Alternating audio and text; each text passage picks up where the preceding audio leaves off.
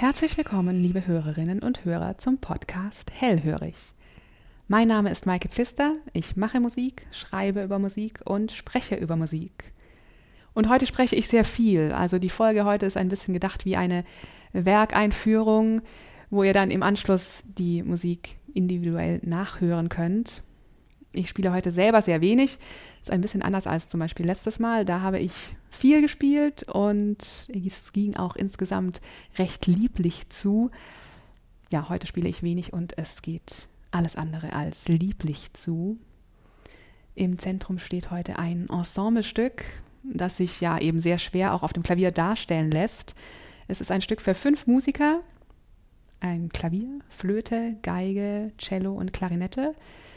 Und die Musiker müssen dann teilweise die Instrumente auch noch wechseln. Also es gibt auch noch eine Bassklarinette, eine Piccoloflöte und eine Bratsche. Naja, und all das kann ich hier alleine auf dem Klavier nicht darstellen. Prinzipiell ist das Klavier ja ein großartiges Instrument und man kann auf ihm auch ganze Orchester mal darstellen. Aber im Falle dieses Ensemblestücks hier hat sich der Komponist selber dagegen verwehrt, denn er sagte, dass es hier so sehr um die Farbe der einzelnen Instrumente gehe, und dass die Noten an sich eigentlich nichts seien. Ja, also das ist der Grund, weswegen ich heute außer ein paar winzigen Bruchstücken nichts spielen werde. Aber diese winzigen Bruchstücke, die werden wir dann umso genauer unter die Lupe nehmen. Und ich glaube, diese Herangehensweise ist vielleicht auch gar nicht so falsch, denn der Komponist sagte selber, dass es sich, ich zitiere, mit dem Kunstwerk so verhalte wie mit jedem vollkommenen Organismus. Es ist so homogen in seiner Zusammensetzung, dass man in jeder Kleinigkeit sein wahrstes, innerstes Wesen enthüllt. Wenn man an irgendeiner Stelle des menschlichen Körpers hineinsticht, dann kommt immer dasselbe, immer Blut heraus. Wenn man einen Vers von einem Gedicht, einen Takt von einem Tonstück hört, ist man imstande, das Ganze zu erfassen – genauso wie ein Wort, ein Blick, eine Geste, der Gang, ja sogar die Haarfarbe genügen, um das Wesen eines Menschen zu erkennen. Ja, also, dann würde ich sagen, wir stechen mal hinein in dieses Ensemblestück und schauen, äh, was für ein Blut uns entgegenströmt.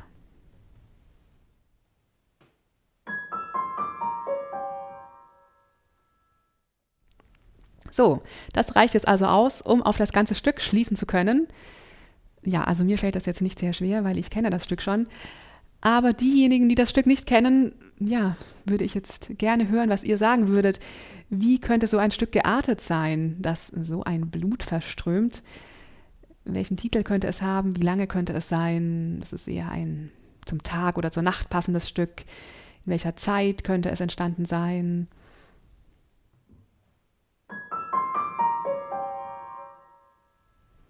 Ja, also wir machen jetzt keine Rätselstunde heute. Es ist das Stück Piro Lunaire von Arnold Schönberg aus dem Jahre 1911. Da hätte man vielleicht sogar draufkommen können, wenn man sich dieses Motiv etwas genauer anschaut. Also das Motiv besteht aus sieben Tönen. Und in diesen sieben Tönen stecken zwei ja, Gebilde, zwei Akkorde drin, einmal dieser Akkord hier und einmal dieser Akkord. Also wer es genau wissen will, ein übermäßiger Dreiklang und ein verminderter Septakkord. Wer jetzt mit diesen Begriffen nichts anfangen kann, macht gar nichts. Vom Gehör her sind diese Akkorde sicherlich allen bekannt, denn die gab es sowohl vor als auch nach Schönberg also zu diesem übermäßigen Dreiklang fiel mir zum Beispiel ein Klavierstück von Johannes Brahms ein, aus seinen Klavierstücken Opus 119. Und da gibt es im Mittelteil eine Passage, da kommt der übermäßige Dreiklang vor in dieser Gestalt. Und im Zusammenhang klingt das dann so.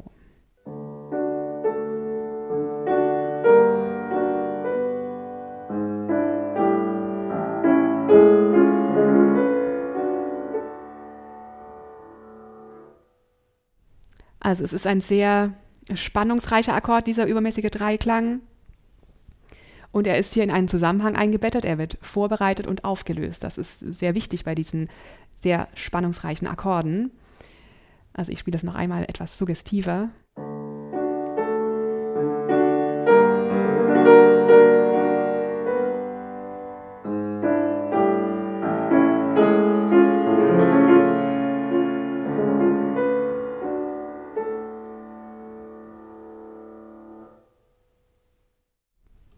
Ja, und der andere Akkord, von dem die Rede war, der verminderte Septakkord, das ist auch ein sehr spannungsreicher Akkord, der auch traditionell vorbereitet und aufgelöst werden muss. Also die Auflösung ist vor allem wichtig.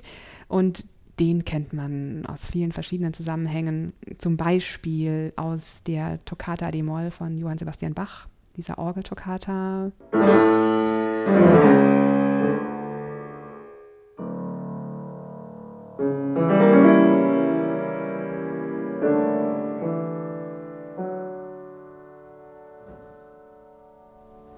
Also auch hier wird dieser Akkord aufgelöst, wie es sich gehört.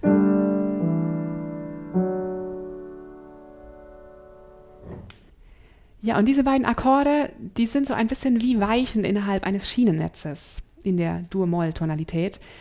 Bei einer Weiche gibt es ja auch verschiedene Ausgänge, die man nehmen kann, aber irgendeinen Ausgang muss man eben nehmen. Und Schönberg bezeichnete diese Akkorde als vagierende Akkorde, weil sie sich eben in so vielen verschiedenen Kontexten einfügen lassen und weil sie eben in der Dur-Moll-Tonalität diese Weichenfunktion hatten. Und mit dieser Dur-Moll-Tonalität hat Schönberg ja bekanntlich gebrochen. Und das hat er getan, indem er solche Akkorde eben nicht mehr aufgelöst, geschweige denn vorbereitet hat. Und im Pierrot Lunaire, da treten diese beiden Akkorde in aufgebrochener Form zu Beginn gleich auf, völlig ohne Vorbereitung und ohne Auflösung.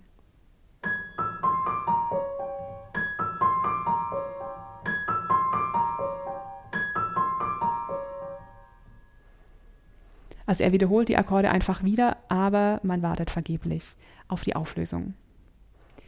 Und in seiner expressionistischen Phase vor dem Ersten Weltkrieg, kurz vor dem Ersten Weltkrieg, hat Schönberg solche Experimente am Rande der Dur-Moll-Tonalität betrieben immer anknüpfend an die Geschichte. Also er verwendet noch die alten Bausteine, die überlieferten Akkorde. Er macht nicht einfach Tabula rasa und wirft alles Alte über den Haufen. Und für ihn war dieser Gang in die Atonalität eine musikgeschichtliche Notwendigkeit, die sich auch bereits angebahnt hatte, gerade dadurch, dass solche instabilen, vagierenden Akkorde im 19. Jahrhundert immer vordergründiger wurden, immer häufiger auftraten. Und es war für ihn eine ganz organische Entwicklung die Auflösung dieser Akkorde dann eben irgendwann einfach wegzulassen. Für die Kritiker war das allerdings überhaupt nicht organisch, was er da machte. Die sprachen, und das tut man ja bis heute oft, von einem Bruch mit der Tonalität. Und für Schönberg war es ja eigentlich ein letzter Schritt in die Atonalität, weg von der Tonalität. Es war für ihn kein Bruch. Obwohl es sicher kein leichter Schritt war. Also Schönberg hat selber gesagt, einer hat's sein müssen, keiner hat's sein wollen. So habe ich mich dazu hergegeben. Und an einer anderen Stelle, da sagt er, dass durch die neue Kompositionsweise, die atonale Kompositionsweise, eine ungewöhnliche Schwierigkeit entsteht, ist für mich sehr unerfreulich und es kann niemanden geben, dem es schmerzlicher ist, sich seinen Zeitgenossen nicht auf verständlichere Art mitteilen zu können. Also, der Blutstropfen, den wir hier entnommen haben, dieses siebentönige Motiv, das sagt uns, dass wir es hier mit einem atonalen Werk zu tun haben, dessen Komponist aber sehr stark an die Vergangenheit anknüpfte. Ja, und wir können noch mehr aus diesem Motiv herauslesen. Wie gesagt, es besteht aus sieben Tönen und die Zahl sieben, das ist ja eine sehr symbolträchtige Zahl. Sieben Wochentage, sieben Todsünden. Und gerade bei Komponisten der zweiten Wiener Schule, also beim Kreis um Schönberg in Wien am Anfang des 20. Jahrhunderts, werden solche Zahlensymboliken sehr bewusst ins Komponieren integriert. Pierrot Lunaire, das Stück, um das es heute geht, trägt die Opuszahl 21. Es besteht aus 21 Nummern und diese 21 Nummern sind wiederum untergliedert in drei Teile, a sieben Stücke ja, kann man jetzt sagen, ist das Zufall? Bei Schönberg wohl kaum, denn ja, er hat solche Zahlen mit größtem Bedacht verwendet. Und die Schwelle zum Aberglauben, die lag bei ihm auch nicht fern. Das zeigte sich vor allem in seinem Umgang mit der Zahl 13. Da verfolgte er eine Vermeidungsstrategie, würde man heute sagen.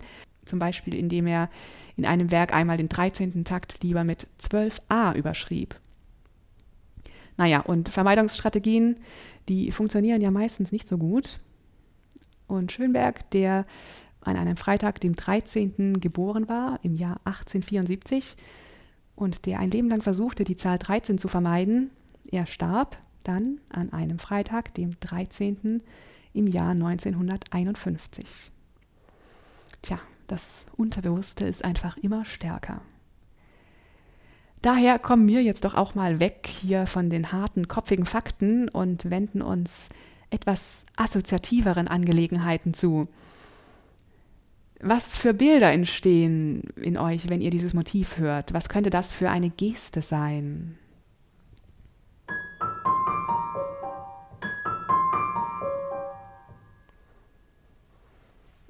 In der Literatur wird dieses Motiv manchmal auch als das Mondlichtmotiv bezeichnet.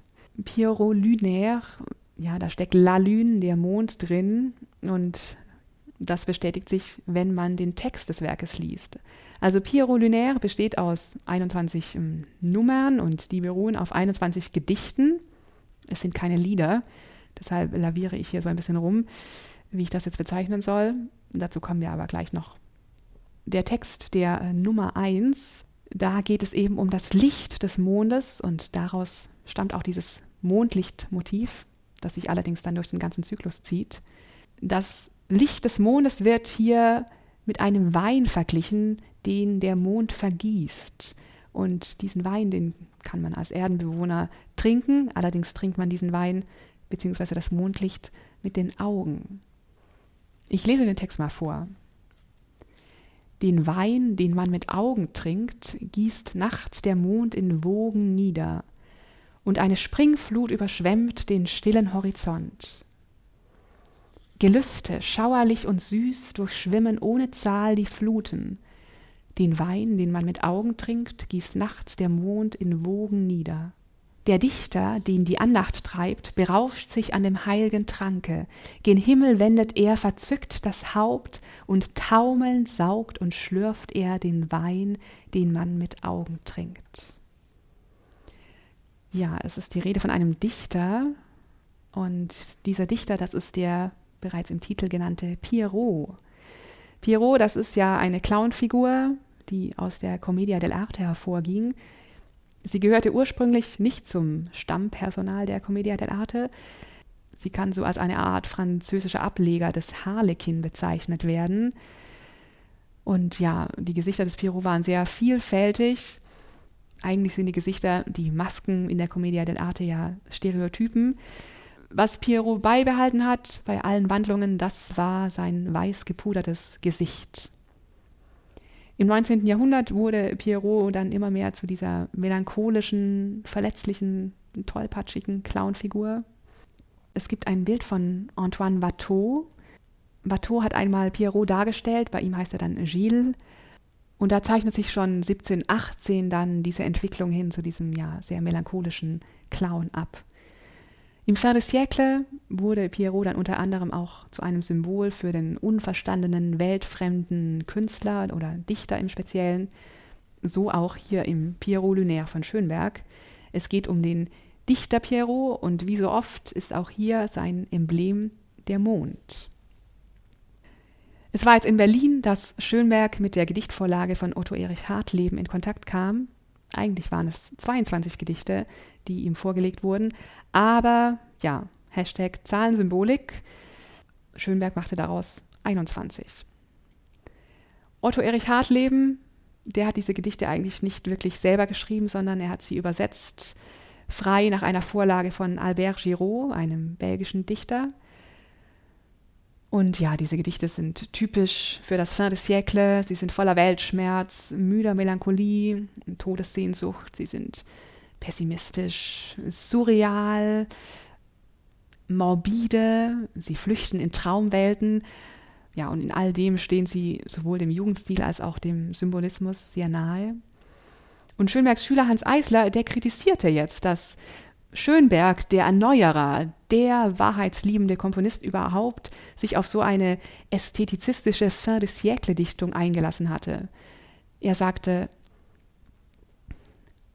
die alberne Provinzdämonik Giroux wirkt durch die übertriebene, sich einfühlende Vortragsart der Sprechstimme, die Schönberg rhythmisch fixiert hat und verlangt, peinlich und lenkt von der Musik ab. Ich habe Schönberg öfters vorgeschlagen, den Text wegzulassen, um die großartige Musik als Charakterstücke zu retten. Er war mit diesem Vorschlag nicht einverstanden. Es ging ihm also nicht nur um die Texte an sich, sondern um die Vortragsart, die er eben peinlich und übertrieben fand. Es sind ja, wie gesagt, keine Lieder, sondern Melodramen. Also es wird hier nicht gesungen, sondern ja, das, was hier die Sängerin, die Sprecherin macht. Das ist so eine Mischung aus Sprechen und Singen. Und heute ist diese Vortragsart wirklich nicht mehr sehr gebräuchlich. Aber um 1900 war das Melodram durchaus noch präsent. Sowohl als für sich stehende Gattung, also Balladen, Dichtungen wurden gerne als Melodram dargestellt, als auch innerhalb von Bühnenwerken, von Opern. Die Komponisten haben häufig an besonders schauerlichen, unheimlichen, irrealen Szenen auf diese melodramatische Sprechweise zurückgegriffen. Schauerlich, unheimlich, surreal geht es im Pierrot Lunaire zu und deshalb passt die Gattung eigentlich ganz wunderbar dazu. Ich würde sagen, wir stechen jetzt noch mal kurz hinein in diesen Organismus. Es gibt ja drei Teile. In den ersten Teil haben wir ja schon reingestochen, in das allererste Melodram. Und im ganzen ersten Teil geht es viel um Pierrot und um sein Verhältnis zum Mond. Der Mond symbolisiert hier so ein bisschen seine Gedankenwelt, seine Inspiration. Und im zweiten Teil, da ändert sich der Tonfall ein wenig. Also charakteristisch für den zweiten Teil finde ich ja folgendes Motiv bzw. Thema.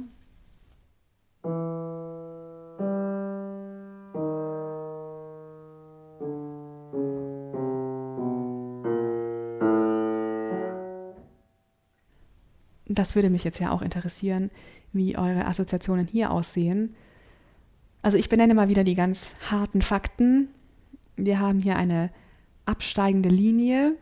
Im Gegensatz zum Mondlichtmotiv geht es hier ganz allmählich schrittweise in Halbtonschritten in die Tiefe.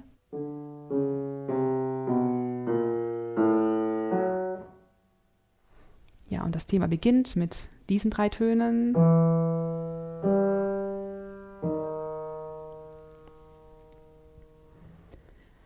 Also bei mir stellt sich da ein etwas äh, beklemmender Eindruck ein.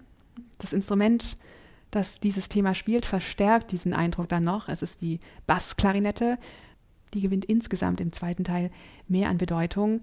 Es geht im zweiten Teil nämlich auch mehr in die Tiefe, in die ungemütlichen Bereiche der Nacht. Nacht heißt auch dieses achte Melodram, aus dem dieses Bassklarinettenthema stammt. Und in diesem wird es besonders düster und surreal. Also es ist die Rede von finsteren, schwarzen Riesenfaltern, die der Sonne Glanz töteten. Dieses achte Melodram Nacht verweist auf eine alte Gattung. Wie oft bei Schönberg gibt es Verweise in die Musikgeschichte. Und hier verweist er auf eine Passacaglia, und in einer Passacaglia gibt es traditionell einen Bass, der sich ständig wiederholt und die Oberstimmen bewegen sich frei darüber.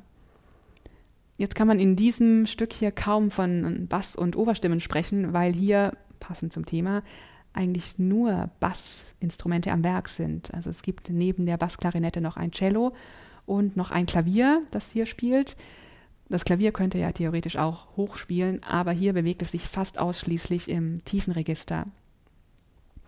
Und alle drei Instrumente kreisen um dieses Bass-Klarinetten-Thema, vor allem um diese Dreitonzelle, mit der es beginnt.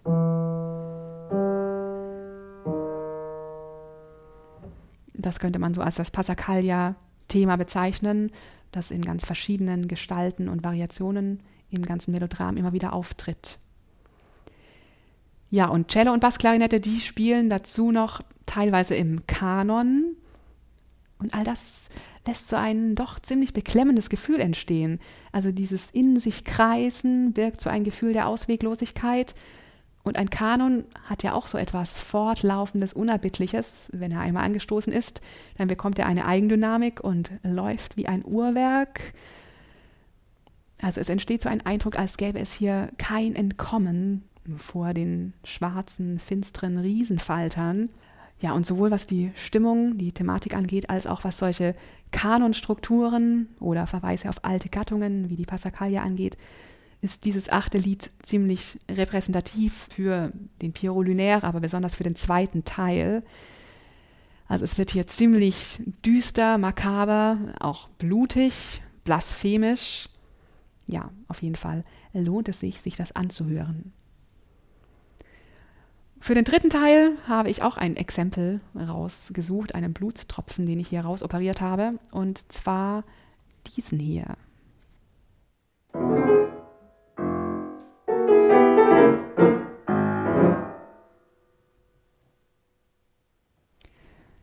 Ja, es ist äh, ein bisschen schwierig, das jetzt ohne Cello und Rezitation darzustellen. Eigentlich wäre hier jetzt noch ein Cello mit dabei, aber ich finde, man kann auch nur aus diesen ersten vier Takten des 19. Melodrams ein bisschen erkennen, worum es Schönberg hier geht. Also ich finde, der Wiener Schmäh, der springt einem hier ein bisschen entgegen. Sehr stark verfremdet natürlich, aber es steckt doch ein bisschen Wiener Walzer hier drin.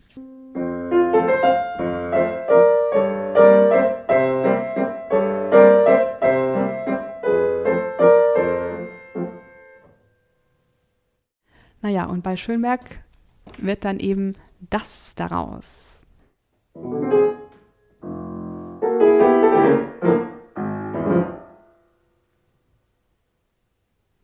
Und dieser Wiener Schmäh, der passt natürlich auch zum Inhalt. Das macht Schönberg jetzt nicht einfach nur zum Spaß. Denn dieses 19. Melodram trägt den Titel Serenade, und eine Serenade, das ist ja ein abendliches, nächtliches Ständchen, das man jemandem bringt, im Freien meistens. Und das darf dann natürlich gerne einen etwas unterhaltsamen, volkstümlichen Charakter haben. Pierrot spielt in diesem Melodram Bratsche, die hört man auch, obwohl interessanterweise bei Schönberg das Cello die im Gedicht erwähnte Bratsche darstellt.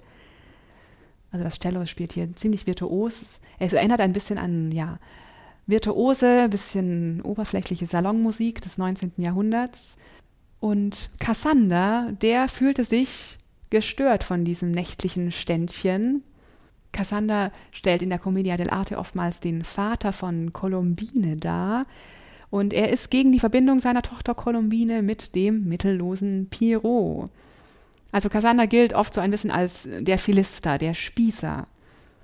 Und jetzt kann man spekulieren, dass Cassander in Pierrot Lunaire für die unaufgeschlossenen Kunstkritiker steht, mit denen Schönberg als Avantgardist ja ziemlich auf Kriegsfuß stand. Ja, und hier kann er sich jetzt ein bisschen an diesen Kritikern rächen.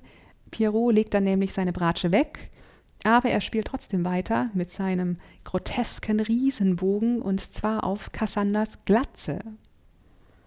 Und in einem anderen Lied, auch im dritten Teil, im Lied Gemeinheit, da ist der Titel schon verdächtig, baut sich Pierrot aus Cassander sogar eine Pfeife, also er bohrt in seinen Kopf und so weiter und raucht diese Pfeife dann. Will sagen, er oder auch Schönberg pfeift auf die Kunstkritik. Ja, so geht es zu im dritten Teil, wenn auch makaber, so doch auch recht parodistisch. Und am Ende wird dann alles gut. Es scheint ein bisschen so. Es geht märchenhaft zu Ende. Das letzte Melodram heißt O alter Duft aus Märchenzeit.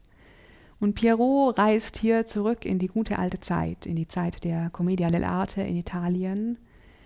Und auch musikalisch findet hier ein Stück weit eine Rückkehr statt, eine Rückkehr in Richtung Dur und Moll, in Richtung Tonalität.